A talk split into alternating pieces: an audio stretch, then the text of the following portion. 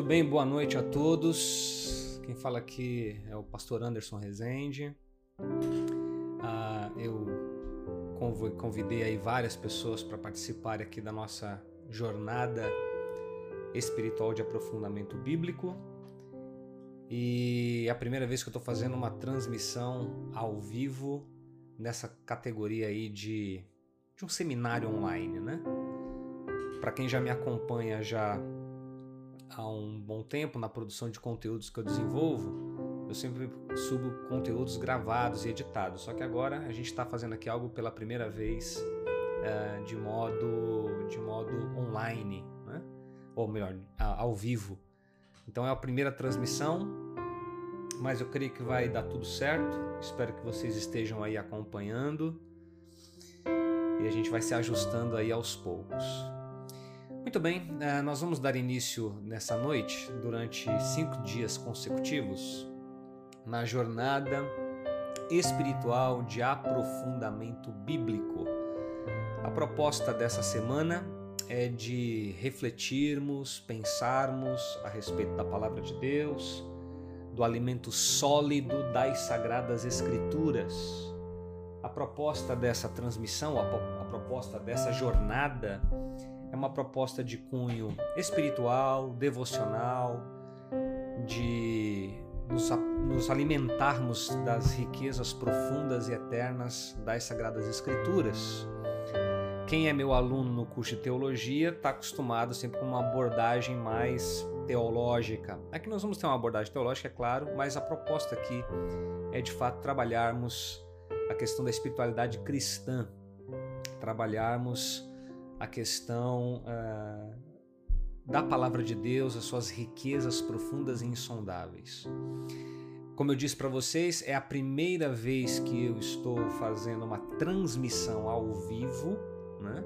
Uh, dentro dessa proposta de estudo, de reflexão, é a primeira vez que eu estou fazendo. Eu faço isso muito com os meus alunos do curso de teologia, que aí eu já tenho uma certa intimidade com eles, então a gente faz em ambientes fechados. Agora não, agora é um ambiente aberto ao público de modo geral, como a gente está fazendo aqui. Então é a primeira vez que eu estou me ajustando aí nas tecnologias, tá? Espero que eu possa estar correspondendo aí uh, com vocês, tá? Quem está me acompanhando aí é pelo, pelo YouTube pode mandar mensagens. Está transmitindo no Facebook também. Até agora nós temos ali oito pessoas no Facebook, deve chegar mais gente daqui a pouco. Ah, e aí eu ainda estou me ajustando essa dinâmica do Facebook também, mas são os dois ao mesmo tempo. Bem, gente, deixa. Eu quero ler com vocês um texto da Bíblia, mas antes de ler esse texto, eu queria falar para vocês de onde surgiu esse, como surgiu no meu coração o desejo de trabalhar essa jornada espiritual, né, de aprofundamento bíblico. Já de muito tempo eu tenho muita vontade de compartilhar com pessoas uh, sobre um alimento mais sólido e mais rico da palavra de Deus, das sagradas escrituras.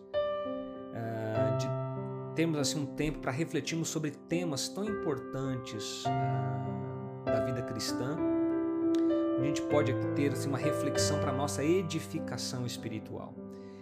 E a internet está possibilitando isso, ela está possibilitando a gente poder trabalhar dentro dessa proposta de nos alimentarmos uh, da palavra de Deus uh, com riqueza, com profundidade. Essa que é a proposta. Eu avisei para muitas pessoas desse seminário que a gente vai ter essa semana toda, né? essa, essa jornada de aprofundamento bíblico sobre um tema muito interessante, que é o tema da santificação a nossa ideia é mergulharmos no entendimento dessa temática. Mas eu queria que você, se você está com a tua Bíblia aí, pegasse sua Bíblia e abrisse no livro de Hebreus, capítulo de número 4. Livro de Hebreus, capítulo de número 4, lá no versículo de número 12. Hebreus, capítulo de número 4, ou desculpa, capítulo 5. Hebreus, capítulo 5 verso de número 12. Esse texto é um texto que sempre me chamou a atenção. Sempre me chamou a atenção, principalmente no processo de discipulado. Sempre me chamou a atenção no processo uh, de maturidade cristã. Olha o que diz Hebreus capítulo 5, versículo 12. Embora vocês a essa altura já devessem ser mestres, vocês precisam de alguém que lhes ensine novamente os princípios elementares da palavra de Deus. Estão precisando de leite e não de alimento sólido. Estão precisando de leite e não de alimento sólido. Esse texto sempre me chamou a atenção na reflexão bíblica e no processo discipulado, porque ele retrata a decepção do autor da carta aos Hebreus com aqueles irmãos para quem ele direciona essa carta, que eles não estavam amadurecendo em Cristo Jesus. Ele vai dizer assim: olha, vocês, pelo tempo de convertido que já têm, ou pelo tempo no evangelho que já têm, já deveriam ser mestres. Mas vocês ainda são, precisam de leite, vocês não precisam de leitinho espiritual. Então esse texto ele relata a decepção, ele demonstra a decepção do autor de aos Hebreus, que inspirado pelo Espírito Santo, ele demonstra algo que os irmãos hebreus, para quem ele direciona a carta, não estavam amadurecendo espiritualmente.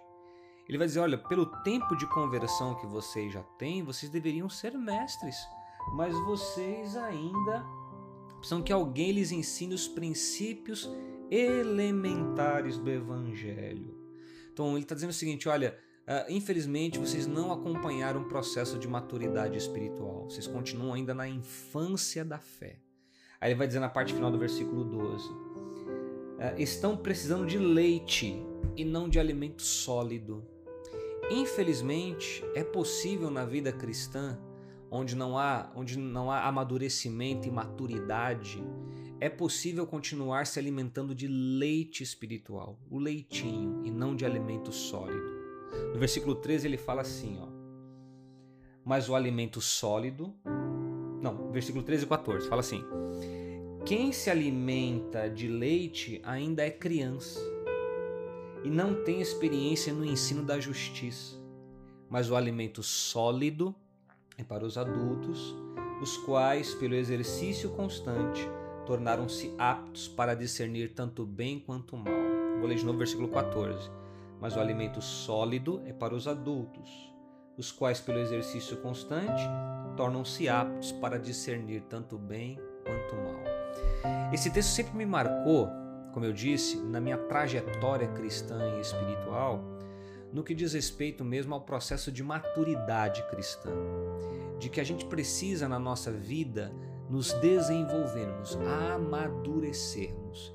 E na medida que a gente vai amadurecendo na fé, a gente vai a gente vai é, conseguindo se alimentar do alimento sólido das Sagradas Escrituras, do alimento sólido do reino de Deus, do alimento sólido da palavra de Deus. Então, a proposta dessa jornada espiritual de aprofundamento bíblico é, de fato, trabalhar com vocês aqui uh, o alimento sólido da palavra de Deus, a partir de uma temática que nós vamos trabalhar essa semana. Então, essa semana de aprofundamento bíblico, vamos trabalhar um tema muito interessante e qual é o tema que nós vamos trabalhar? Deixa eu colocar aqui para vocês verem, tá?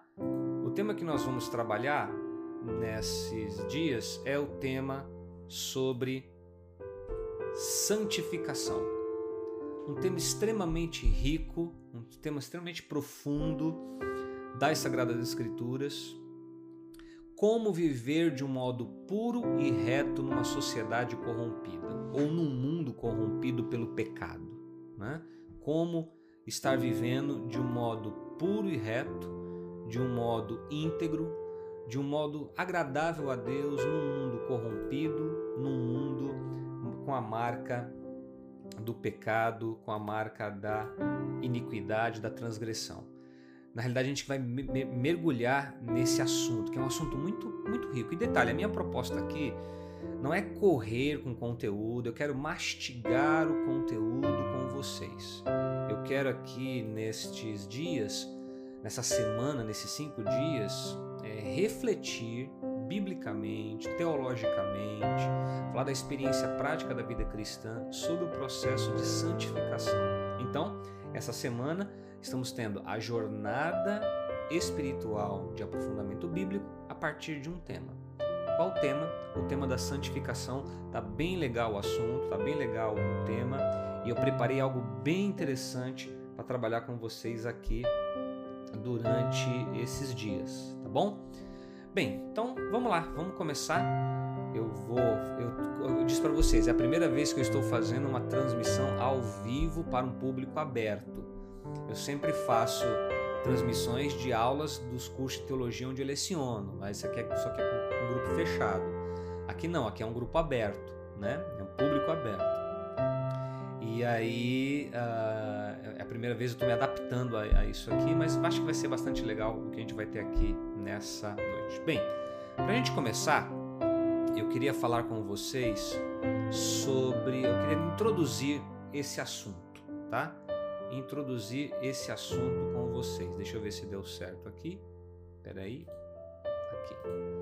Quero introduzir com vocês esse assunto sobre a santificação, a gente tentar entender o que, que é isso. E vamos refletir e mastigar com sabor a palavra de Deus. Bem, vamos lá. Eu quero começar com. Peraí.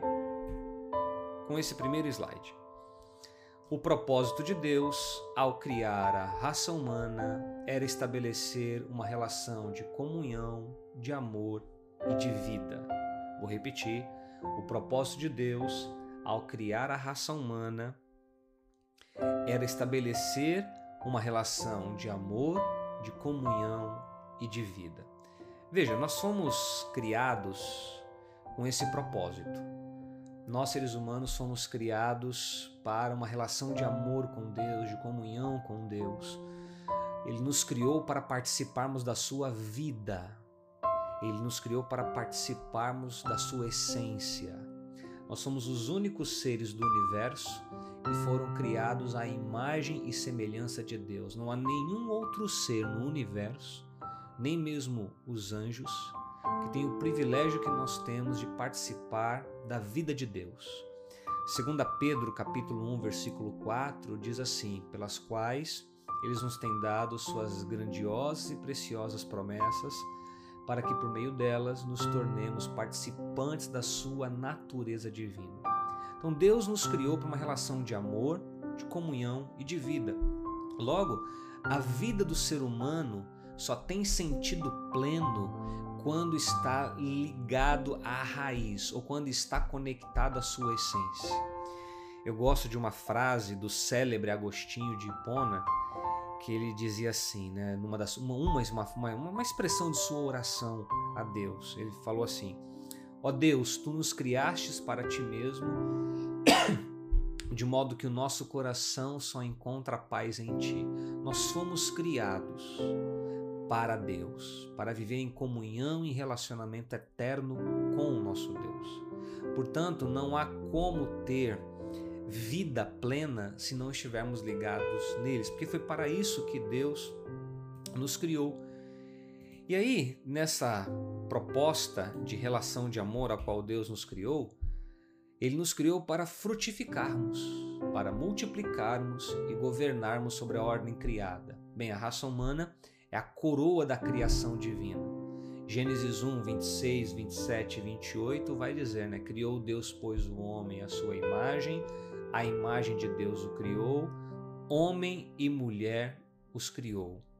E diz assim: Deus ainda deu, deu uma ordem para a humanidade, né? para a raça humana na representação de Adão e Eva: é, crescei e multiplicai, né? e dominai sobre a terra. Então nós fomos criados para frutificar, para multiplicar e governar toda a ordem criada. Porém, o que aconteceu conosco? A rebelião do pecado fomentada pelo engano do diabo, levou a raça humana a decair do projeto original de Deus. Ou seja, a humanidade como hoje está, ou como ao longo de toda a sua história ela é, não foi o que Deus idealizou, não foi o que Deus projetou. O que aconteceu é que nós, seres humanos, nós rompemos com Deus. E ao rompermos com Deus, nós, ao invés de, estar, ao invés de estarmos ligados na vida divina, em comunhão com o Criador, o qual nos criou para governar sobre todas as coisas, nos criou para sermos os administradores da ordem criada, o que aconteceu conosco foi que nós nos afastamos de Deus, nós nos rebelamos e isso nos fez cair do projeto original que Deus tinha para as nossas vidas. Então a humanidade como está não era não é da forma como Deus planejou para que fosse. Quando Deus criou todas as coisas, ele criou tudo de um modo perfeito e viu Deus tudo quanto tinha feito, e eis que era muito bom. Era muito bom, era perfeito, era excelente. Mas o que aconteceu? A rebelião. A rebelião do pecado, fomentada pelo engano do diabo, nos levou a decair do projeto divino. E aí nós colhemos as consequências dessas coisas. E quais são as consequências? Vamos tentar entender isso. As consequências dessa rebelião levaram o ser humano a perder o fôlego divino que o mantinha espiritualmente vivo e introduziu impurezas no barro do qual fora feito. Em outras palavras, ao, ao nos rebelarmos contra Deus por causa da, da opção pelo pecado, fomentada pelo engano do diabo, nós, raça humana, nós morremos espiritualmente. Daí porque a Bíblia dizer, porque todos pecaram e destituídos estão da glória de Deus, estão separados da glória de Deus. Nós nos afastamos da vida do eterno. Nós rompemos com Deus. E aí essas consequências da falta do fôlego divino se expressam na forma como nós, seres humanos, como nós, raça humana, ao longo da história vivemos. Impurezas entraram, pecados entraram, a contaminação pecaram. Não era para ser assim. O mundo da forma como está e o mundo ao longo da história como tem sido, não foi a forma que Deus projetou para que assim fosse. A questão toda é que nós nos rebelamos, nós nos voltamos contra Deus nós demos lugar ao, à rebelião do pecado. E aí, mesmo assim, Deus amou o que havia criado e estabeleceu um plano de redenção para redimir a humanidade das consequências da sua rebelião. Vale a pena destacar algo aqui. Mesmo essa nossa condição de pecado, de rebelião para com Deus, não anulou o amor que ele sente pela raça humana. Isso nos faz entender aquilo que Paulo diz aos Romanos, lá no capítulo 5, versículo 8, que Deus dá prova do seu amor para conosco, em que Cristo morreu por nós, sendo nós ainda pecadores. Ou seja, mesmo com a rebelião da raça humana, mesmo tendo nos afastados de Deus, mesmo tendo entrado numa condição de morte espiritual, Deus assim continua nos amando. Deus continua com seu propósito de nos, reconciliar, de nos trazer de volta para si. Um instante.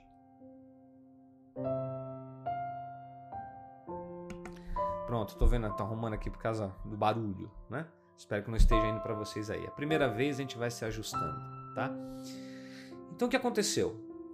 O que aconteceu é que uh, Deus continua demonstrando o seu amor para conosco, certo? Deus estabeleceu um plano de redenção, um plano para nos reconciliar com Ele novamente, para que possamos ter novamente vida em Deus.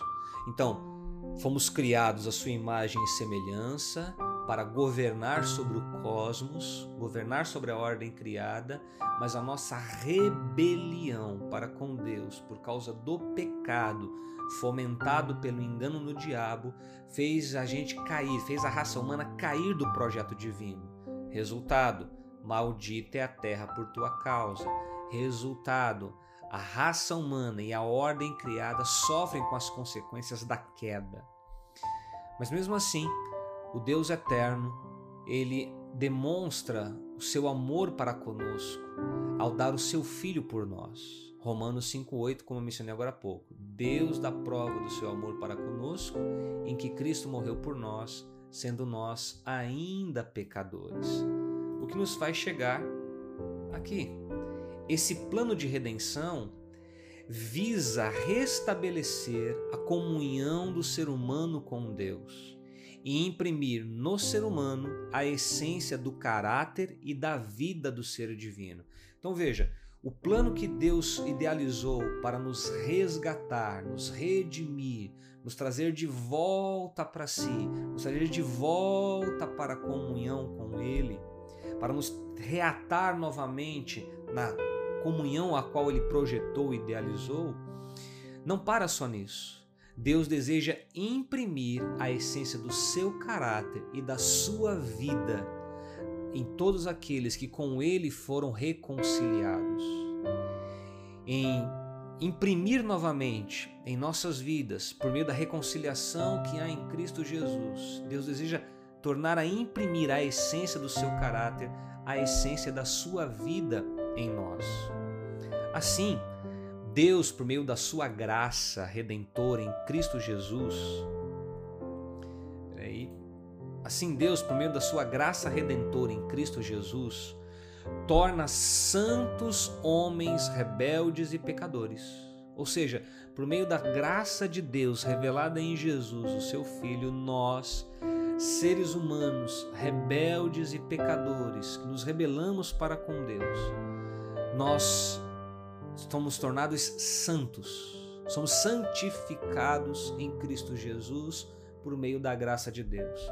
E aí, a partir disso, Deus nos transforma de filhos da ira para filhos de Deus, por meio do processo de justificação e santificação. Então, entenda algo: a raça humana, longe de Deus, tem agora a possibilidade de voltar à comunhão com Ele. Por quê? Porque Deus proveu o meio Deus deu o seu filho por nós.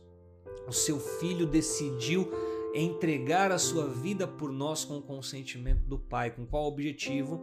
Para que agora o Pai eterno pudesse, no seu Filho eterno, nos reconciliar com Ele, nos trazer de volta para a comunhão com Ele. E uma vez ligados em Deus, reconectados em Deus por meio da graça revelada em Jesus, nós podemos agora experimentar a vida divina.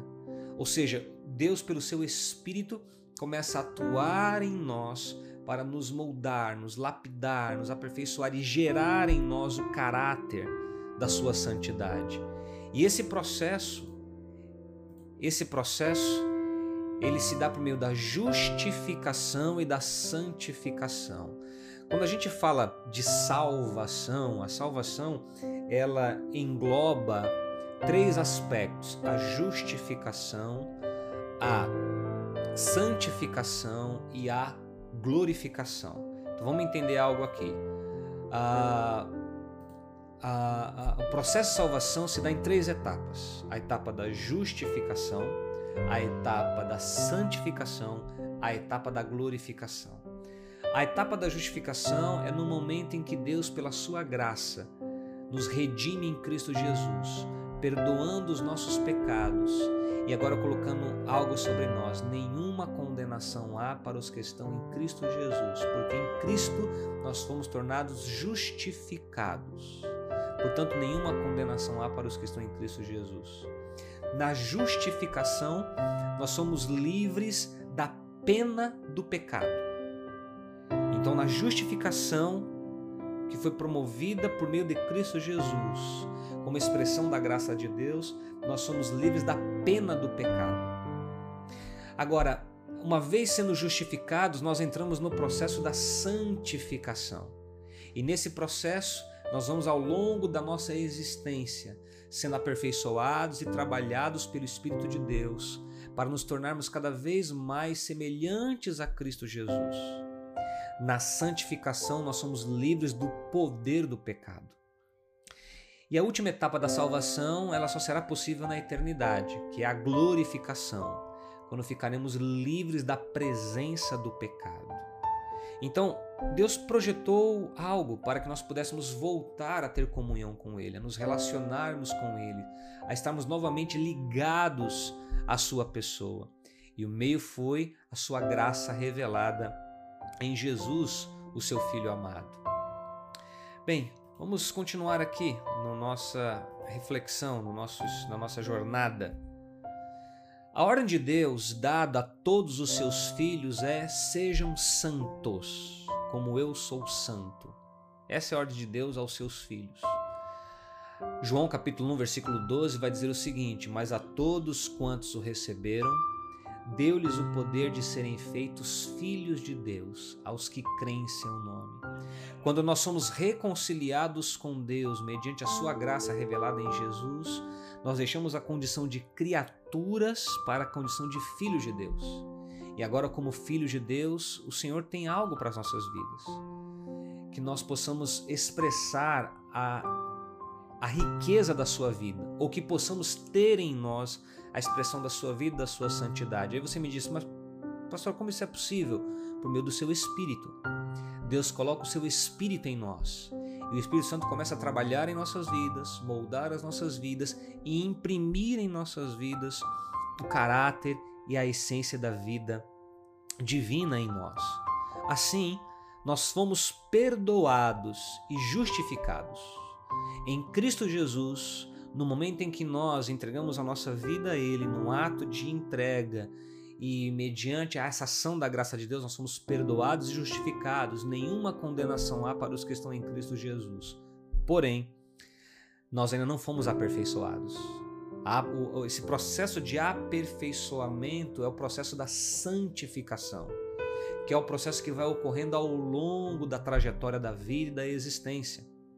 Olha o que diz 1 Tessalonicenses 4,13: Pois esta é a vontade de Deus, a vossa santificação. Tudo mais é secundário para Deus, tudo mais. Deus deseja que nós nos santifiquemos a cada dia. Como que acontece esse processo? Pela ação do seu Espírito em nós, onde vamos sendo libertos cada dia do poder do pecado e tendo um caráter transformado e moldado à semelhança de Cristo. Deus está mais interessado na pureza e na retidão do seu povo, a igreja, do que essencialmente em crescimento numérico. A maior preocupação, ou melhor, o maior desejo que Deus tem para com o seu povo é que o seu povo seja sendo moldado, aperfeiçoado, seja se assemelhando cada vez mais a Ele. O maior desejo de Deus não é tanto ver o crescimento numérico e expansionista da sua igreja. Claro que Deus quer que as pessoas se convertam, se sejam salvas, mas o seu desejo é que o seu povo, resgatado e redimido pela sua graça revelada em Jesus, esteja sendo moldado e lapidado no caráter, para poder ter a expressão da vida divina em si. Então, isso para Deus é a questão essencial. Então, uma vez que fomos reconciliados com Deus em Cristo e seu Espírito passou a habitar em nós, começa um processo da trajetória da existência, onde vamos estar sendo cada vez mais moldados e modelados pela ação do Espírito Santo para nos tornarmos semelhantes ao nosso Deus. Vamos continuar aqui Vamos lá. Deixa eu me organizar aqui. Isso porque a pureza e a retidão da igreja é um pré-requisito essencial para que ela cresça e se desenvolva. O crescimento da igreja de Cristo não pode ser um inchaço numérico. O crescimento da igreja de Cristo precisa ser o resultado do aperfeiçoamento do caráter e da santidade deste povo que Deus está resgatando para si. A maior preocupação ou o maior desejo de Deus para com a sua igreja é, é esse. Esse é o seu maior desejo. Que ela esteja sendo purificada, ajustada, andando em retidão cada dia, porque esse é um pré-requisito essencial. A intenção de Deus é que nos conformemos à imagem dele. Essa é a intenção divina. Deus que nos dá o seu Espírito tem uma intenção. O Espírito de Deus foi nos dado não apenas para nos dar o poder da pregação do Evangelho, isso faz parte, é óbvio. Mas o Espírito de Deus foi nos dado, ou o Espírito Santo passou a habitar em nós, porque Deus tem um projeto, nos moldar, nos modelar, para termos em nós os traços da vida divina representadas em seu Filho Jesus. Daí porque vai dizer Romanos 8, 29 aos que dantes conheceu, a esses também os predestinou para serem conformes à imagem de seu filho, a fim de que ele seja o primogênito entre muitos irmãos. O mundo, a carne e o diabo não se deterão diante de nada e farão todo o esforço para interromper esse processo em nossas vidas. E aqui está uma coisa, um detalhe para nós pontuarmos aqui. Tudo irá conspirar para inviabilizar esse desejo de Deus em nós.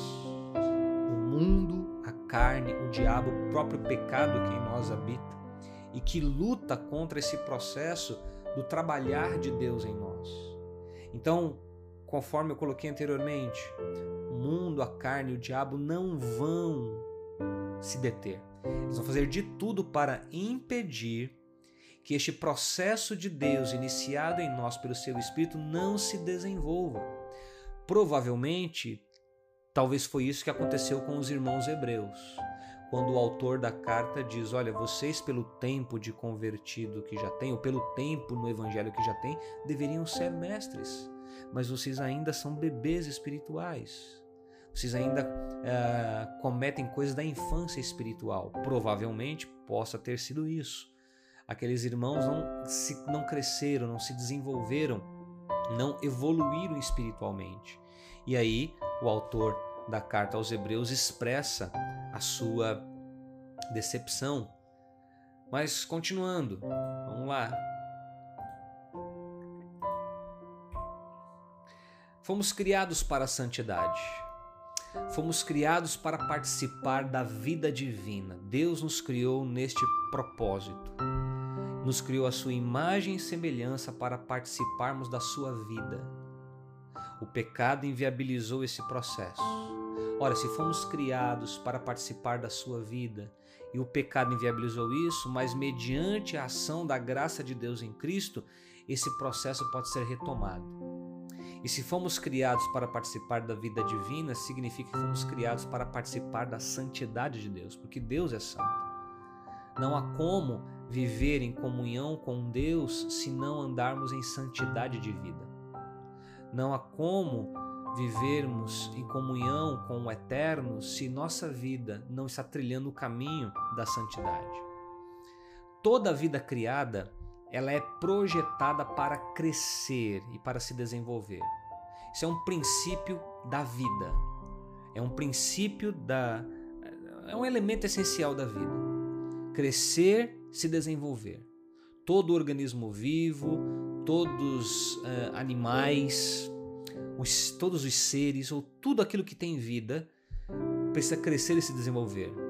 Por isso que Deus disse para Adão e Eva: frutificai e multiplicai-vos, enchei a terra e dominai-a, sujeitai-a. Cada ser vivente criado por Deus deve vicejar, deve florir, deve dar frutos para a sua glória. Desde o momento da nossa concepção, estamos destinados a crescer em todas as dimensões da nossa existência física, emocional, mental, social e espiritual.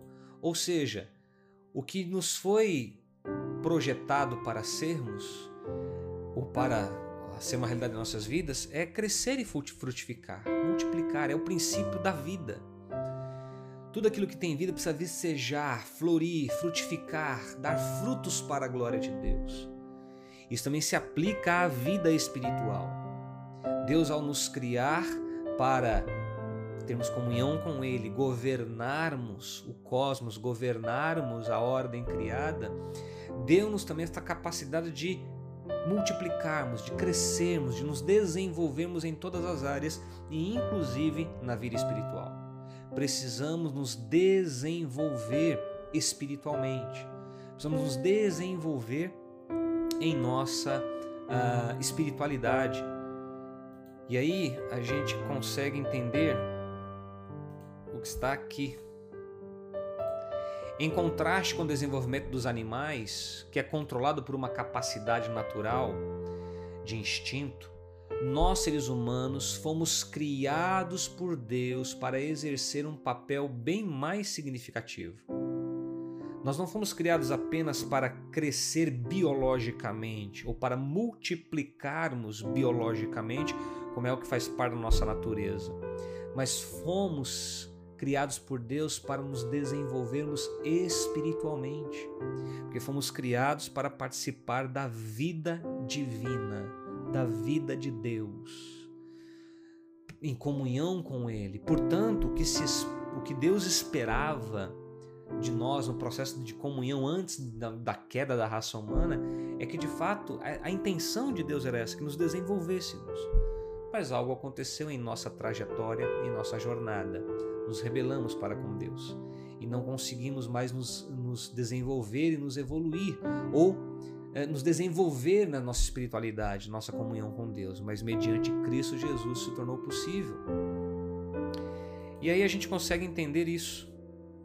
Isso porque nós somos criados à imagem de Deus e, portanto, podemos participar do processo de santificação ao qual Deus designou para nós. Então veja, entenda o que eu quero comunicar aqui.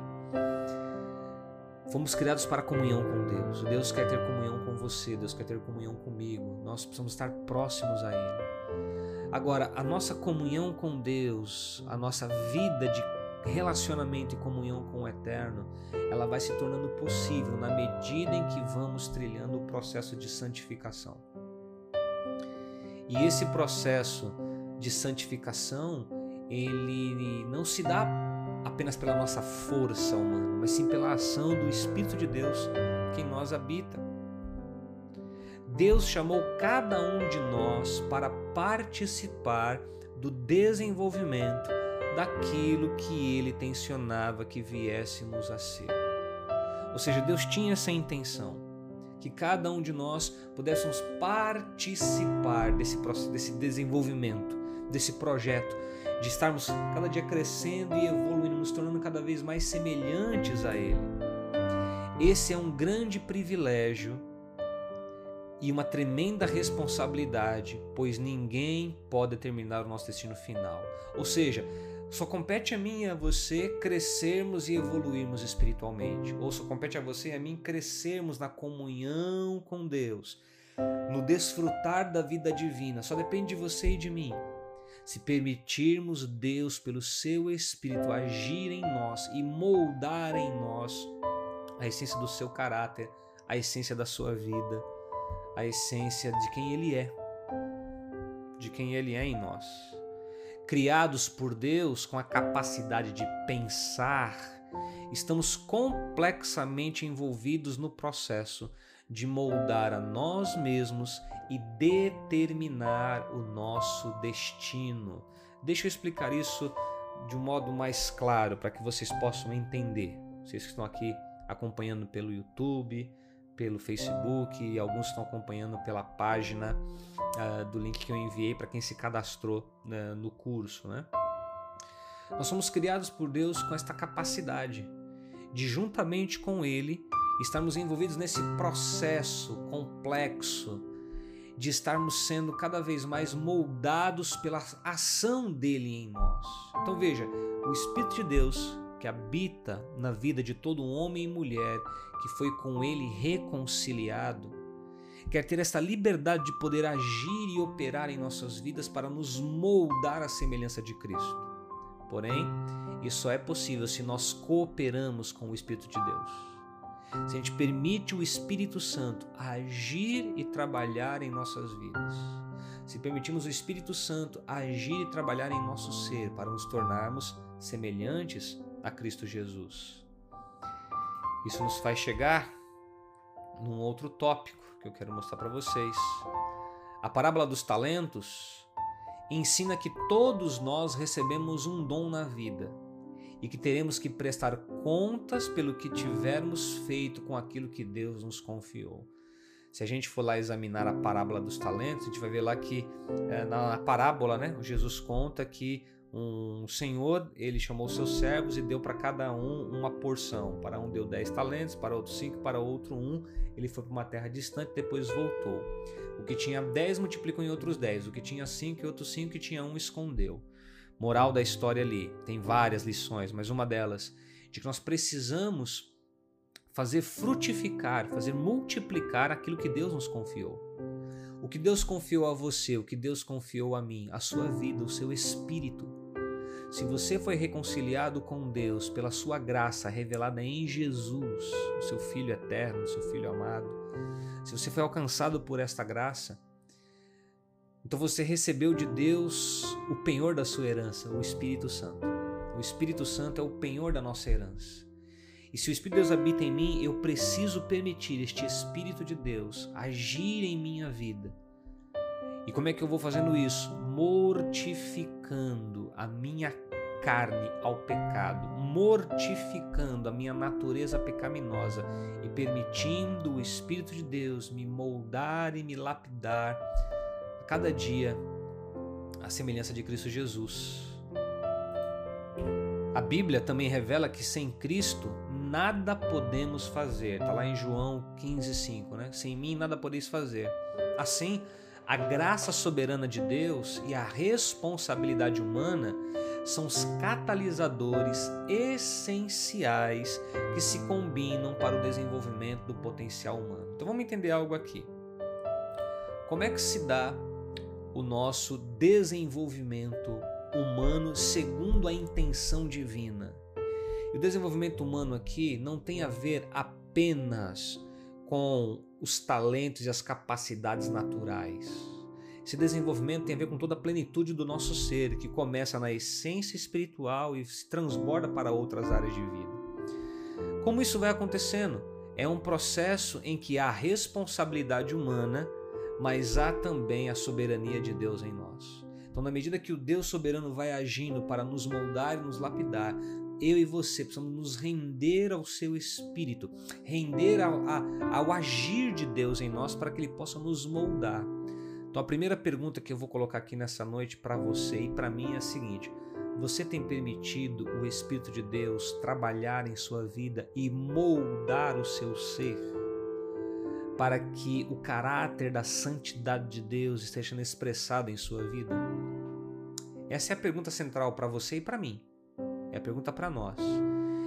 A minha responsabilidade humana é permitir que o Espírito de Deus possa agir livremente, onde cada dia eu vou crucificando a minha carne. Conforme Paulo disse lá aos Gálatas: Já estou crucificado com Cristo e vivo não mais eu, mas Cristo vive em mim. E a vida que agora vivo na carne, vivo na fé do Filho de Deus, o qual me amou e se entregou a si mesmo por mim. Ou seja, na medida que eu me rendo e que eu permito uh, o Espírito de Deus agir, então esse processo acontece. Então, esse processo do desenvolvimento desse potencial que Deus colocou em nós, ele depende da ação soberana de Deus, porque sem Ele nós não conseguimos fazer absolutamente nada. Não conseguiremos ter uma vida de santidade se não for pelo agir de Deus. Entretanto, o agir de Deus em nós precisa encontrar de nossa parte a disposição para, juntamente com Deus, permitir o trabalhar dele em nossas vidas, permitir o trabalhar dele em nós. Muito bem, vamos continuando aqui. Vamos continuando. Estou me adaptando aqui, tá bom? Além disso, Deus já proveu todos os recursos de que precisamos a fim de nos tornar tudo aquilo que Ele nos designou para ser. O que, que Deus proveu para nós? Olha o que diz 2 Pedro 1,3: Seu divino poder nos deu todas as coisas que necessitamos para a vida e para a piedade, por meio do pleno conhecimento daquele que nos chamou para a sua própria glória e virtude. Olha, eu vou ler de novo e vou refletir com você em cima desse texto. Olha o que diz, 2 Pedro 1,3: Seu divino poder nos deu todas as coisas de que necessitamos para a vida e para a piedade. O que, que Deus nos deu? Aqui não está falando de coisas materiais, não, gente. Aqui está falando sobre as condições espirituais. Deus nos deu tudo o que nós necessitamos para a, o nosso desenvolvimento espiritual. E aqui a palavra piedade vem de pio, que dá a ideia de devoção, que dá a ideia de comunhão, ou seja, Deus nos proveu tudo o que precisamos para ter comunhão com Ele, relacionamento com Ele e nos desenvolvermos no nosso caráter e em nossa santidade por meio da ação do Seu Espírito Santo. Diz ainda, por meio do pleno conhecimento daquele que nos chamou para a sua glória e virtude. Destaco novamente, por meio do pleno conhecimento. Deus nos convida a conhecermos a Ele de um modo pleno. E na medida que vamos conhecendo a Deus em plenitude, nós vamos cada vez mais sendo ajustados e modelados segundo a Sua intenção. Deus nos chamou para a Sua própria glória e para a Sua virtude. Diz ainda: a entrada do pecado no mundo que Deus criou trouxe um poder destrutivo que mata e destrói a vida e o crescimento. Gente, infelizmente não era para ser assim. Infelizmente, o mundo não era para ser da forma como ele é, a sociedade não era para estar da forma como ela está. Não foi isso que Deus projetou. Mas esse é o efeito do pecado na raça humana.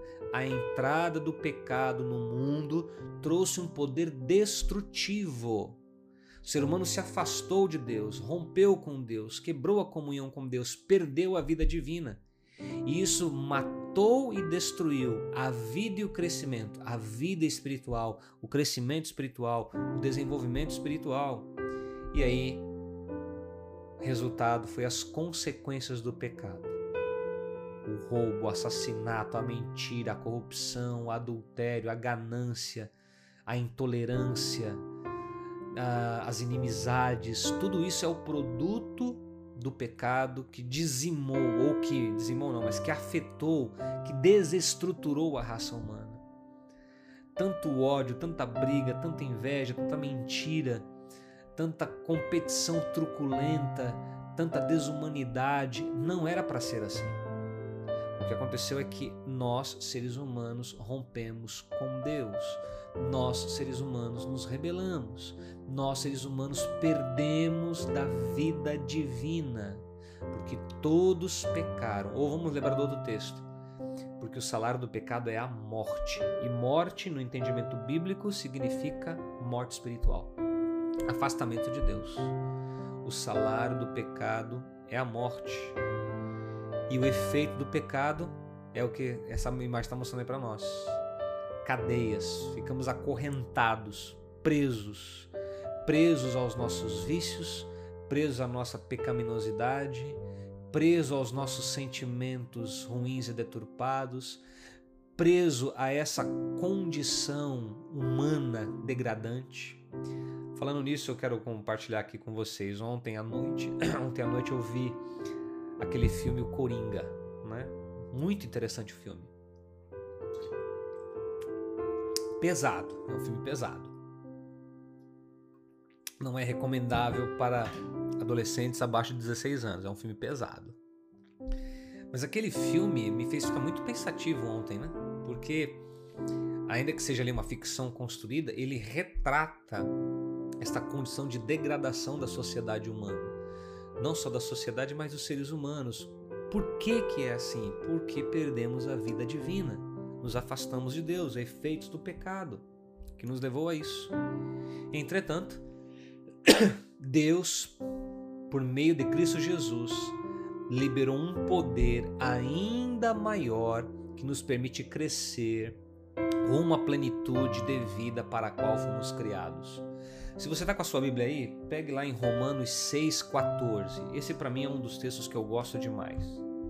Romanos, capítulo 6, verso 14 diz assim, ó, Romanos 6,14: Porque o pecado não terá domínio sobre vós, pois não estáis debaixo da lei, mas debaixo da graça. Preste atenção. Quando nós entregamos a vida a Cristo, nós somos libertos da pena do pecado, da condenação eterna do pecado. Nós somos justificados por Deus em Cristo, perdoados Entretanto, o pecado ainda habita em nós. A natureza pecaminosa ainda habita em nós. A natureza pecaminosa habita em mim, a natureza pecaminosa habita em você. Nós vamos ficar livres da natureza pecaminosa na eternidade, quando recebemos um corpo glorificado. Aí sim, nós vamos ter uma nova natureza. Nós vamos, é, é, não teremos mais a presença do pecado em nós, melhor dizendo. Só que ao longo desta nossa trajetória de vida, Deus nos dá um poder sobre o pecado. Ou seja, na justificação eu sou livre da pena do pecado. Na glorificação eu sou livre da presença do pecado. É o que vai acontecer no futuro. Mas na santificação, que é o que acontece ao longo do processo da vida, nós somos libertos do poder do pecado na medida em que vamos trilhando o caminho da santificação. É o que Paulo diz aos Romanos, capítulo 6, versículo 14: O pecado não terá domínio sobre vós. É possível, mesmo ainda tendo a natureza pecaminosa habitando em nós, ter poder sobre ela. E como nós temos poder sobre essa natureza pecaminosa quando andamos em santidade de vida. Daí porque a imagem desse slide. Entretanto, Deus, por meio de Cristo Jesus, liberou um poder ainda maior que nos permite crescer rumo à plenitude de vida para o qual nós fomos criados. Você e eu fomos criados para ver um padrão mais elevado de vida. E esse padrão mais elevado de vida não tem a ver com dinheiro e com recursos materiais. Esse padrão elevado de vida tem a ver com comunhão e relacionamento com Deus, que leva a nossa existência para um outro patamar de plenitude de alma, de plenitude uh, de comunhão com Deus, marcado pela santidade. Olha o que diz Romanos 5, versículo 17 e versículo 21. Se pela transgressão de um só a morte reinou por meio dele, aí mencionando o caso de Adão, muito mais aqueles que recebem de Deus a imensa provisão da graça e a dádiva da justiça reinarão em vida por um único homem, Jesus Cristo. Verso 21. A fim de que, assim como o pecado reinou na morte, também a graça reine pela justiça para conceder vida eterna mediante Cristo Jesus. O que eu estou tentando comunicar aqui para vocês que estão me acompanhando nesse momento? Estou tentando dizer o seguinte: que é possível, ao longo da trajetória da nossa existência, depois da experiência de conversão e de regeneração espiritual, é possível viver uma vida elevada de comunhão com Deus, onde o pecado que ainda habita em nós, ele consegue ser dominado ele consegue ser freado e onde a gente consegue perceber claramente o Espírito Santo moldando em nós, trabalhando em nós para nos tornar semelhantes ao modelo que é Jesus de Nazaré, o Filho eterno de Deus. Nesse aspecto, vemos que a palavra de Deus, de diversas maneiras, nos desafia a crescer.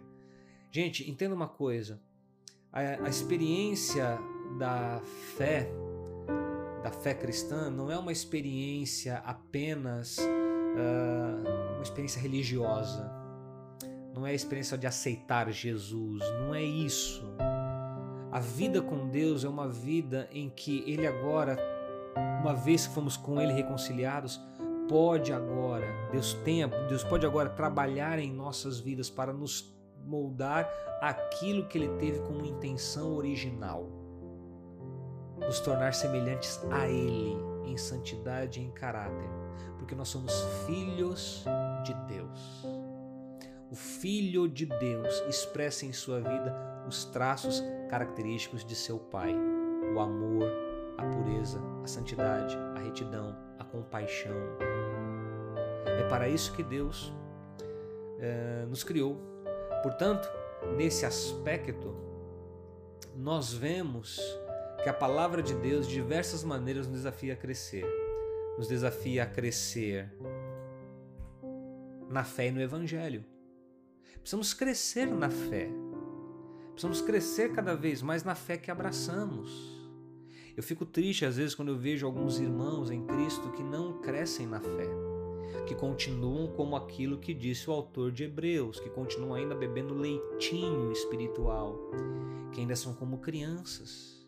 Precisamos crescer na fé, crescer no Evangelho. O que significa crescer no Evangelho? Crescer na compreensão, na consciência do Evangelho. Lá em 2 Coríntios 10, 15, se você está com a sua Bíblia aí, você pode abrir lá. 2 Coríntios capítulo 10, versículo 15. Diz assim, ó. 2 Coríntios capítulo 10, versículo 15. Preste atenção. Da mesma forma, não vamos além dos nossos limites. Gloriamo-nos de trabalhos que outros fizeram. Nossa esperança é que à medida que for crescendo a fé que vocês têm, nossa atuação entre vocês aumente ainda mais. Precisamos crescer na fé, irmãos, na fé e no Evangelho, mas também precisamos crescer na graça e no conhecimento de Cristo Jesus. Uh, deixa eu tentar explicar isso. O que é crescer na graça e no conhecimento de Cristo? Deixa eu colocar aqui uma pessoa famosa para que você possa entender o que eu quero dizer. Olha só, você pode me perguntar assim: uh, você conhece o Zico? Eu vou falar assim: não, eu sei quem é o Zico. Eu sei que ele é carioca, ele era do bairro de Quintino, ele jogou no Flamengo, ele foi da seleção brasileira, técnico de futebol, fez o seu nome lá no Japão. Eu sei quem é o Zico, mas eu não conheço o Zico. Porque conhecer o Zico significa conviver com ele, se relacionar com ele. Pois bem, a palavra de Deus nos convida a crescermos na graça e no conhecimento de Cristo. E crescer no conhecimento de Cristo não é saber de Cristo, mas é conhecê-lo, saber quem Ele é, ter comunhão, ter vida com Ele. Então, o que eu às vezes percebo é que muita gente sabe quem é Jesus, mas muita gente não conhece Jesus. Saber de Jesus é uma coisa, conhecer Jesus é outra. Conhecer Jesus é uma vida de comunhão e relacionamento com Ele. Segunda Pedro, capítulo 3, versículo 18, que eu vou ler para você. Você pode aí pegar na sua Bíblia. Diz assim, ó, Segunda Pedro, capítulo 3, verso 18. Fala assim: Cresçam, porém, na graça e no conhecimento de Cristo Jesus.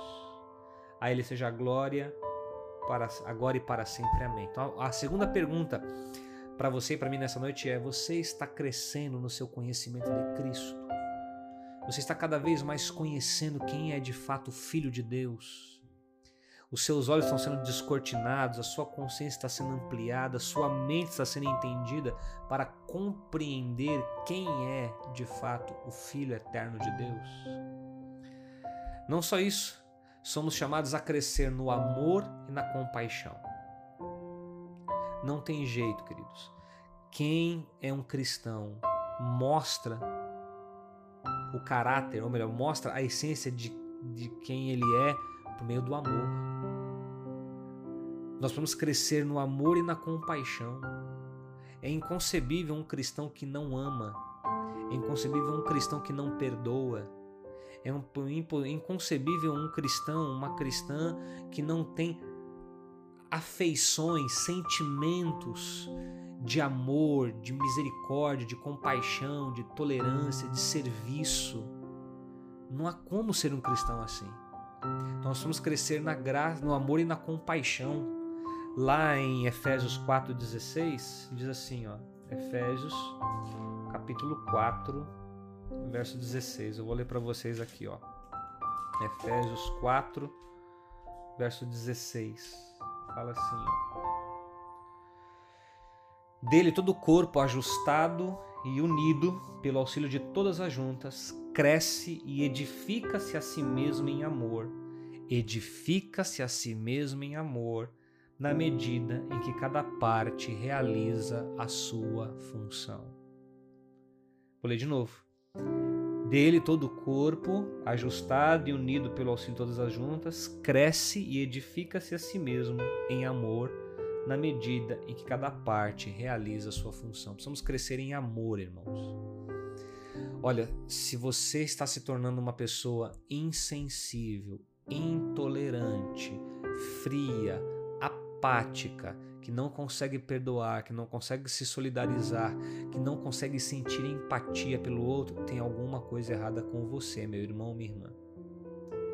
Porque crescer, se desenvolver espiritualmente para se tornar semelhante a Deus, implica também crescer no amor e na compaixão. Implica nisso. Não tem jeito. Precisamos crescer na comunhão do corpo de Cristo. E aqui tem uma coisa interessante, irmãos. Eu vou aqui nesses dias, essa semana, é como eu falo, é uma semana de aprofundamento bíblico. E eu quero aqui, eu não, eu não tô aqui com um roteiro para ter que fechar tudo direitinho. Eu tô aqui, claro, tem um roteiro aqui, é verdade, mas eu não tô aqui dando um curso fechado. Eu estou aqui compartilhando da palavra de Deus com os irmãos. E aqui eu quero colocar verdades bíblicas, que pode contrariar algumas pessoas, mas são verdades bíblicas. Ora, se a vida de Deus está depositada em mim pelo seu Espírito, e sabe, na medida que eu estou permitindo o Espírito de Deus trabalhar em mim, moldar a minha vida, então vai brotar de mim naturalmente amor. Vai brotar naturalmente de mim compaixão. Vai brotar de mim o desejo de viver em comunhão. E aqui tem uma sacada, queridos. Qual que é uma sacada aqui interessante? Preste atenção nisso. Qual é a essência da vida divina? Deus, em essência, é amor. E o amor só é possível onde há relacionamento. Por isso que na essência de Deus há o eterno amor do Pai, do Filho do Espírito. Deus é uma comunhão. Deus é comunhão. E ser um filho de Deus significa viver em comunhão.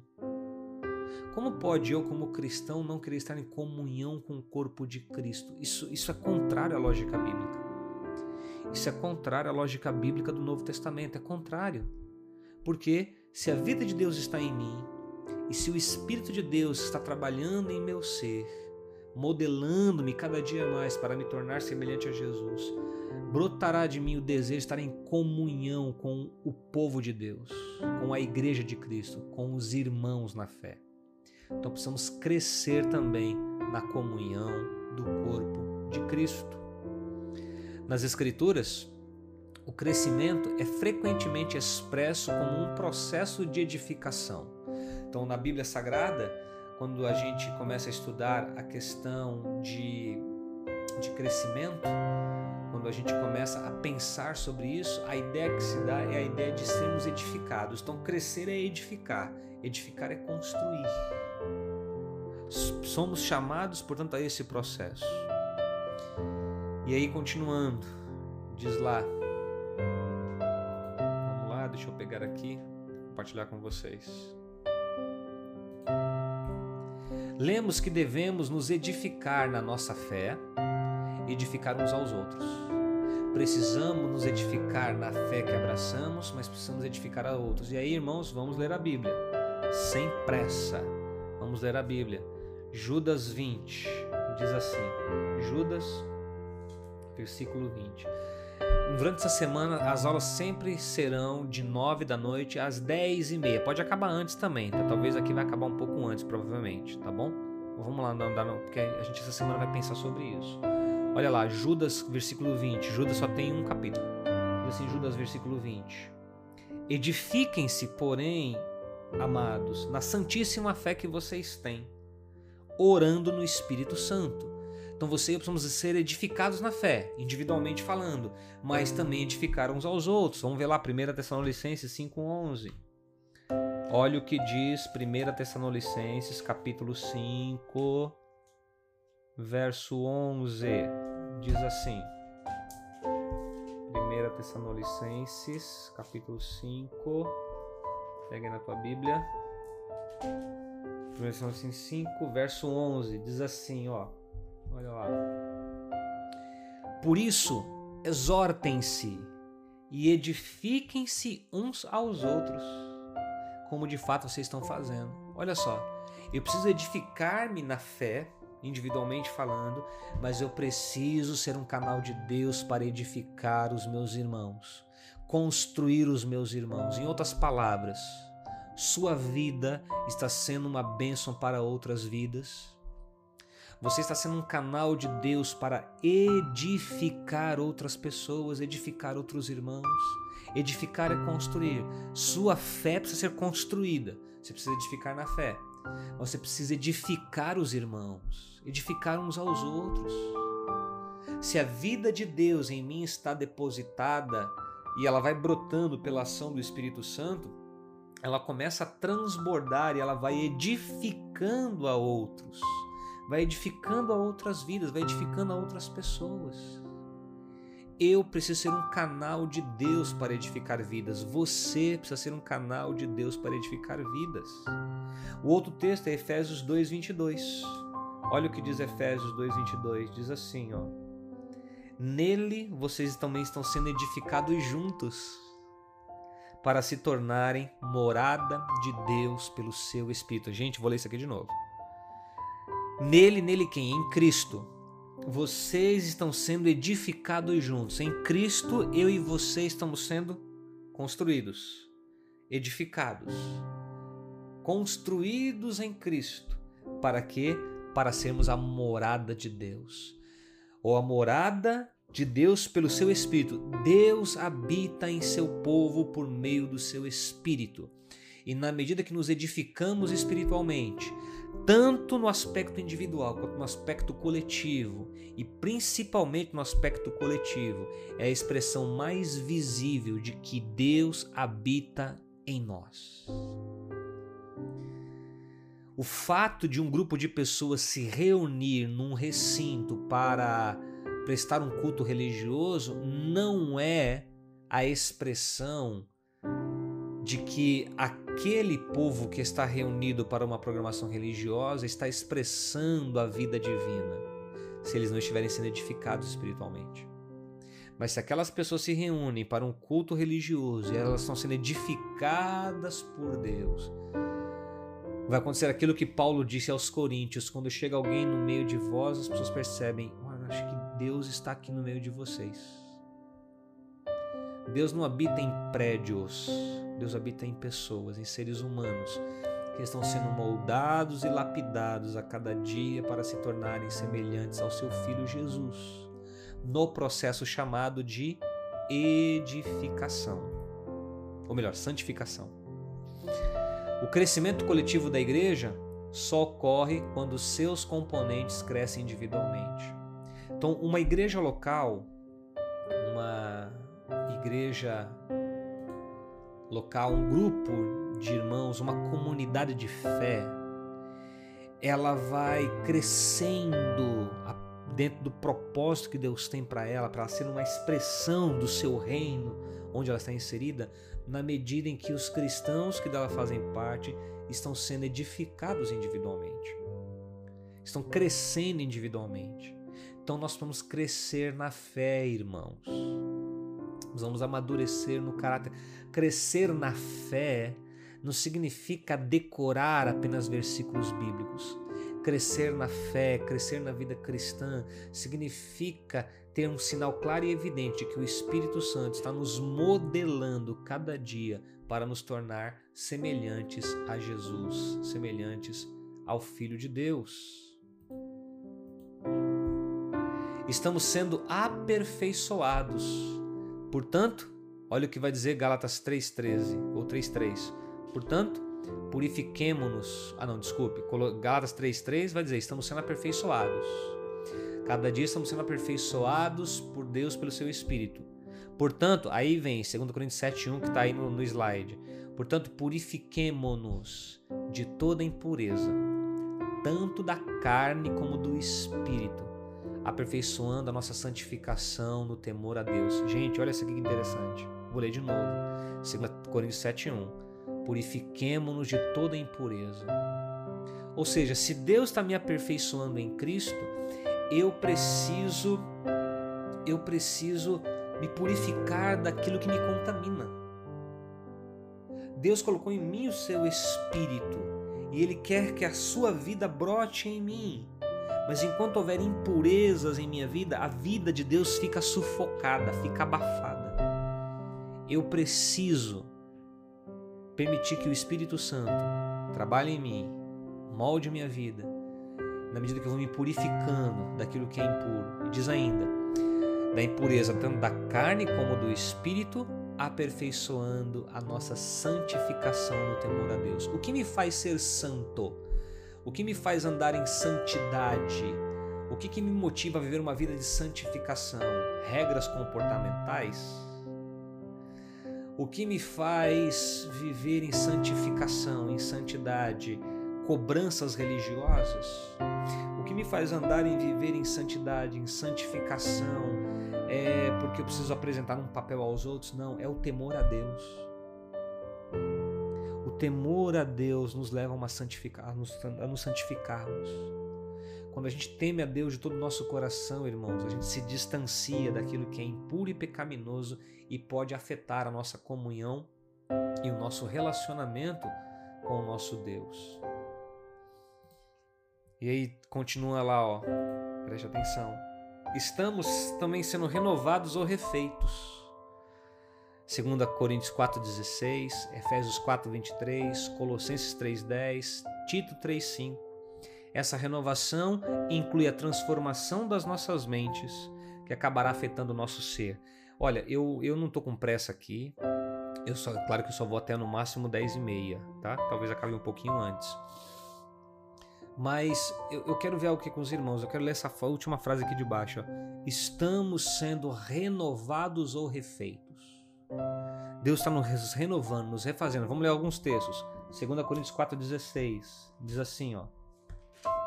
2 Coríntios, 2 Coríntios 4,16 Por isso não desanimamos embora exteriormente estejamos a nos desgastar, ou seja, o nosso corpo vai envelhecendo e vai se desgastando.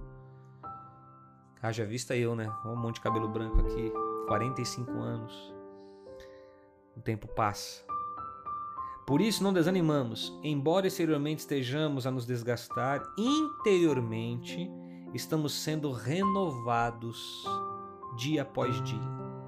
Estamos sendo renovados por Deus, porque o seu Espírito trabalha em nós, nos moldando, nos renovando e nos levando ao ideal divino, nos tornar semelhantes a Ele na representatividade de seu Filho Jesus. Outro texto, segunda, não, Efésios 4, 23. Olha o que diz Efésios 4, 23. Efésios 4, 23 diz assim, ó. Vou ler para vocês. Eu gosto desse texto. Tenho, tenho, na, na, realidade, para você entender o 23, você tinha que começar lá no 17, mas eu não vou fazer isso não, vou começar no 22. Quanto à antiga maneira de viver, vocês foram ensinados a se despir do velho homem, que se corrompe por desejos enganosos. 23. A serem renovados no modo de pensar, serem renovados no modo de pensar. Eu estou com a versão da NVI, talvez você esteja com alguma outra versão, mas eu vou ler de novo. O que nós aprendemos de Cristo? Quanto à antiga maneira de viver, nós somos ensinados a quê? Deixe de lado o velho homem, deixe de lado os traços característicos da velha natureza, deixe de lado os traços da velha natureza pecaminosa deixa os comportamentos, a mentalidade, os padrões, é, os padrões eh, de vida que você outrora vivia. Você foi resgatado por Deus em Cristo, que se corrompe a cada dia por desejos enganosos, ou seja, a velha natureza que ainda habita em nós. Ela vai se corrompendo por desejos. Agora, eu preciso me despir dela. Ela está aqui, mas eu tenho que deixar ela morta ali, morta, sufocada a serem renovados no modo de pensar. Onde eu sou renovado? Na mentalidade, irmãos. 2 Coríntios 4,4 diz assim: O Deus desse século cegou o entendimento dos incrédulos para que não lhes resplandeça a luz do Evangelho da glória de Cristo. Ou seja, o foco da ação de Satanás e seus demônios, aproveitando-se da nossa condição pecaminosa, é entorpecer o nosso entendimento mas quando somos reconciliados com Deus em Cristo, começamos a ser renovados aonde? No padrão de mentalidade, na maneira de pensar. Versículo 24, olha só. A revestir-se do novo homem, criado para ser semelhante a Deus em justiça e em santidade proveniente da verdade. Preste atenção. Verso 22, 23 e 24 de Efésios vai dizer que O que eu aprendi de Jesus? A deixar a velha natureza. Ser renovado agora na maneira de pensar, na mentalidade, ter um novo padrão de mentalidade. Um padrão de mentalidade regenerado pelo Espírito de Deus. E na medida que essa mentalidade vai sendo renovada, na medida que essa mentalidade ela vai sendo ajustada, eu vou me revestindo de novo homem, da nova natureza. E essa nova natureza foi criada para ser semelhante a Deus. Então, qual que é o caminho para você e para mim? Ao longo da nossa existência, enquanto Cristo não volta ou enquanto nós não morremos, é caminhar cada dia para querer se tornar cada vez mais semelhante a Cristo Jesus, deixando o Espírito Santo trabalhar em nós. Porque esse novo homem foi criado para ser semelhante a Deus em justiça e em santidade. Que vem de onde? Da verdade. Colossenses 3:10. Vamos lá, daqui a pouquinho a gente está terminando. Colossenses 3:10. Olha o que diz Colossenses capítulo 3, versículo 10. Assim, ó. Vamos começar no 9. Não mintam uns aos outros visto que vocês já se despiram do velho homem com as suas práticas. Se revistam do novo homem, se revistam da nova natureza, a qual está sendo renovada em conhecimento. Como que nós vamos nos vestindo da nova natureza? Na medida em que a gente vai ampliando o nosso conhecimento. Conhecimento de quem? Da pessoa de Deus. Conhecimento de quem? Do eterno, na medida que estamos em comunhão com Ele sendo renovado em conhecimento à imagem do Criador. Ou seja, Deus, pelo seu Espírito, quer nos levar a cada dia nos tornar semelhantes a Ele, no caráter, na essência de nossa vida, na expressão do amor, na expressão de quem somos em Cristo. E o outro texto, que é Tito 3,5. Olha o que diz Tito 3,5. Tito capítulo 3, verso 5.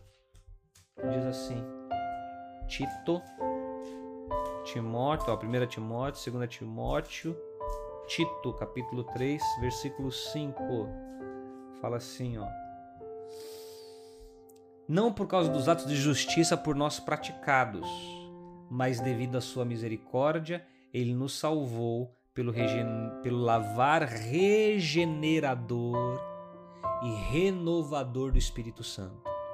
Ó, no meu canal estudobiblico.net do YouTube tem um, vi, tem um vídeo muito interessante que vale a pena vocês verem sobre regeneração. Você pode escrever assim, ó, regeneração, a doutrina do novo nascimento, onde eu vou explicar o que, que é ser regenerado. Mas aqui no texto está dizendo, né? Está dizendo que, nós, que Deus nos salvou pelo lavar regenerador e renovador do Espírito Santo. E como que isso acontece, irmãos? Dá uma olhadinha aqui, ó. Como isso acontece? Essa renovação inclui o que? A transformação das nossas mentes. Romanos 12:2 Não vos conformeis com este mundo, mas transformai-vos pela renovação da vossa mente, para que experimenteis qual seja boa, agradável e perfeita a vontade de Deus. Como é que eu sou renovado, irmãos? Como é que somos renovados? na medida em que a palavra de Deus ela renova a minha mentalidade, na medida em que os princípios da palavra ao entrar na minha mente começa a mudar o padrão de mentalidade, aí eu vou sendo renovado na maneira de pensar. E ao ser renovado na maneira de pensar, eu vou me tornando cada vez mais semelhante a Deus. Por causa do seu espírito que em mim habita. Assim, portanto, olha o que diz 2 Coríntios 3,18. E todos nós, com a face descoberta, contemplamos a glória do Senhor. Segundo a sua imagem, olha só, segundo a sua imagem, estamos sendo transformados com glória cada vez maior, a qual vem do Senhor, que é o Espírito. Vou ler de novo.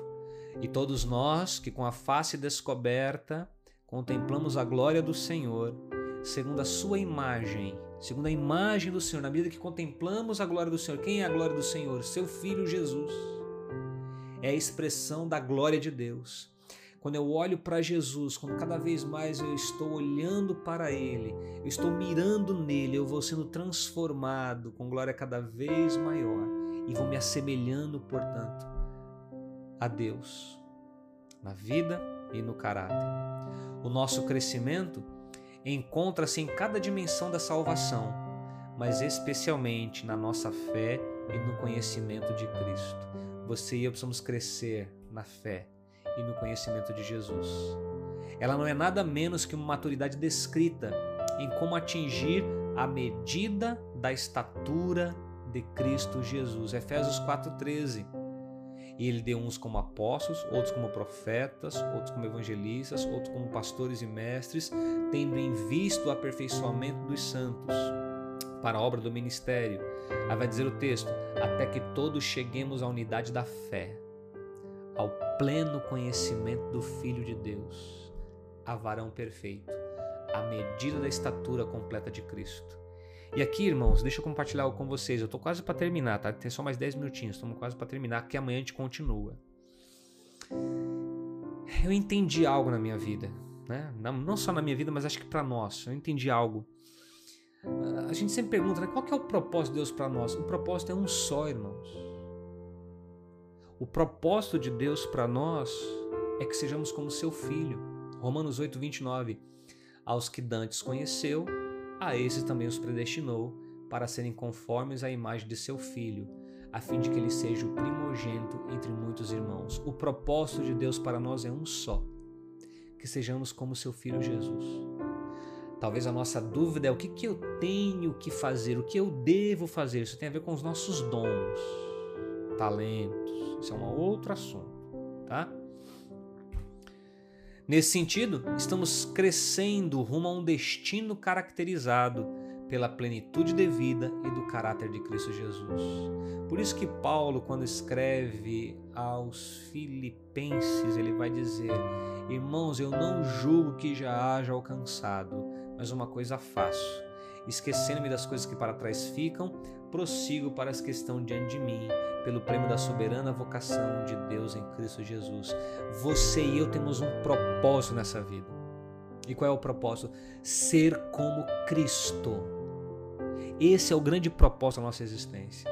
E como isso vai acontecer na medida que você e eu nos rendermos ao seu Espírito para que ele possa trabalhar em nós, para que ele possa nos moldar.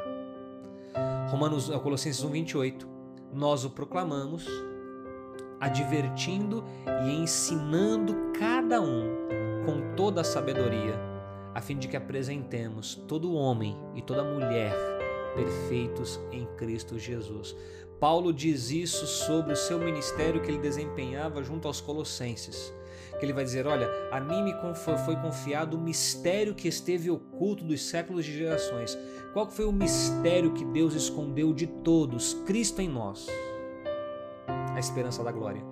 Está lá em Colossenses 1. Colossenses 1, para mim é um, é, um, é um dos textos assim lindíssimos da Bíblia Sagrada. Eu gosto demais desse texto. Colossenses 1, lá no versículo de número 24, vou ler para vocês. Colossenses 1, de 24 a 29. Agora me alegro em meus sofrimentos por vocês e completo no meu corpo o que resta das aflições de Cristo em favor do seu corpo, que é a igreja. Dela me tornei ministro, de acordo com a responsabilidade a mim atribuída. Paulo dizendo: Eu me tornei ministro da igreja porque Deus me deu esta incumbência de apresentar plenamente a palavra de Deus. Ele vai dizendo 26 o mistério que esteve oculto durante épocas e gerações, mas que agora foi manifestado entre os santos. Qual foi o mistério que Deus escondeu por séculos e gerações? Versículo 27. A esse mistério, Deus quis dar a conhecer entre os gentios a gloriosa riqueza, que é Cristo em vós, a esperança da glória. Qual foi o mistério que Deus escondeu dos séculos e gerações? O mistério é que Deus desejava ter a imagem de seu filho ou o caráter de seu filho impresso em nossas vidas. E isso só se tornou possível quando Cristo Jesus veio ao mundo para morrer pelos nossos pecados e nos reconciliar com Deus. E agora, reconciliados com Deus em Cristo, esse mistério de Deus começa a acontecer. Onde ele vai nos moldando cada dia para ser semelhantes, semelhantes a Jesus. Por isso que Paulo vai dizer no, 20, no versículo 28: Nós o proclamamos. Proclamamos o que? O mistério. Advertindo e ensinando a cada um com toda a sabedoria. Ou seja, eu, Paulo, ele dizendo, né? Eu, Paulo, estou ensinando a cada pessoa esse mistério com a sabedoria que Deus me dá, ou que Deus nos dá, para que todo homem e mulher sejam apresentados perfeitos diante de Cristo. Deus quer fazer algo na sua vida. Deus tem uma grande obra na sua vida. Sabe qual é a grande obra? Que você e eu sejamos como Jesus. Essa é a grande obra de Deus em nós. Portanto, ser como Cristo significa ser como Deus, em caráter, em santidade e vida. Estamos sendo renovados à imagem do nosso Criador. Cada dia sendo renovados. Foi o texto que eu acabei de ler. Efésios. Não, isso aqui é outro texto, desculpe. Olha lá. Quanto à antiga maneira de viver, vocês foram ensinados a se despir do velho homem que se corrompe por desejos enganosos, a serem renovados no modo de pensar e a revestir-se do novo homem, criado para ser semelhante a Deus em justiça e santidade provenientes da verdade e se revestirem do novo, o qual está sendo renovado em pleno conhecimento à imagem do seu Criador. É plano original de Deus, ou melhor, é plano de Deus restaurar a humanidade caída a seu projeto original. Deus quer nos levar ao projeto original. Ele fará fielmente a sua parte. O que acontece, porém, se não assumirmos essa responsabilidade? O que vai acontecer se eu e você, se a Igreja de Cristo, não assumir a responsabilidade de permitir Deus, pelo seu Espírito, nos levar ao projeto original de comunhão com Ele, de vida, de santidade com Ele. Cresceremos além da experiência da salvação? Não cresceremos. Se não amadurecermos, que efeito isso terá sobre a Igreja de Cristo? Se não amadurecermos na fé, se não amadurecermos espiritualmente, que efeito que isso vai ter? Todo filho de Deus começa sua peregrinação espiritual como um bebê em Cristo. E ele precisa agora crescer. Eu vou parar por aqui. Amanhã a gente vai continuar. Tá bom? São 10h26. Tivemos aqui um bom grupo de pessoas nessa nossa primeira live. Amanhã tem mais. É a jornada espiritual de aprofundamento bíblico sobre o tema da santificação. Teve aqui conosco o Alexander, a Miriam, o Paolo. Fala aí, Paolo, Deus te abençoe. O André, Maicon, Flávia Oliveira, Gilenilza. Oi, Gilenilza, Deus te abençoe. Um abraço para ti. Bom estar contigo também, Paolo. Deus abençoe você aí ricamente. Miriam, Deus também te abençoe, querida, tá? Abençoe todos vocês. Compartilhem com seus contatos, tá? Amanhã, nesse mesmo horário, nove da noite, nós vamos ir para a segunda aula dessa jornada espiritual de aprofundamento bíblico sobre o tema da santificação. A gente vai mergulhar em coisas muito ricas e profundas, tá bom? Então compartilhe com seus contatos, fique atento que amanhã a gente vai estar junto novamente, tá bom? E aí, ó, eu tô me adaptando aqui nesse processo do, da, da transmissão online. É a primeira que eu faço assim ao vivo aberto, né? eu vou me adaptando. Aí vocês podem usar o chat, como muitos estão usando aqui. A Miriam colocou mensagens, eu vou ler todas as mensagens, tá bom? Todos vocês aqui, obrigado aí pelas considerações. Pessoal do Facebook, Deus abençoe vocês também que estão no Facebook, tá? Os que estão acompanhando pela página lá, que fizeram a inscrição ah, pela página também estão acompanhando. Ô Glaucia, Deus abençoe. Deu certo aí, Glaucia? Deu para ver aí direitinho? Deu para acompanhar? Beleza, né? Então tá bom, pessoal. Amanhã a gente continua, tá bom? Meditando, uh, sem pressa, mergulhando na palavra, tratando aí dessa jornada espiritual de aprofundamento bíblico. Ok, pessoal? Deus abençoe vocês. Já são 10h28. Amanhã a gente volta aqui para a segunda aula e vamos aí nos soltando mais, tá bom? Deus abençoe vocês. Tchau, tchau.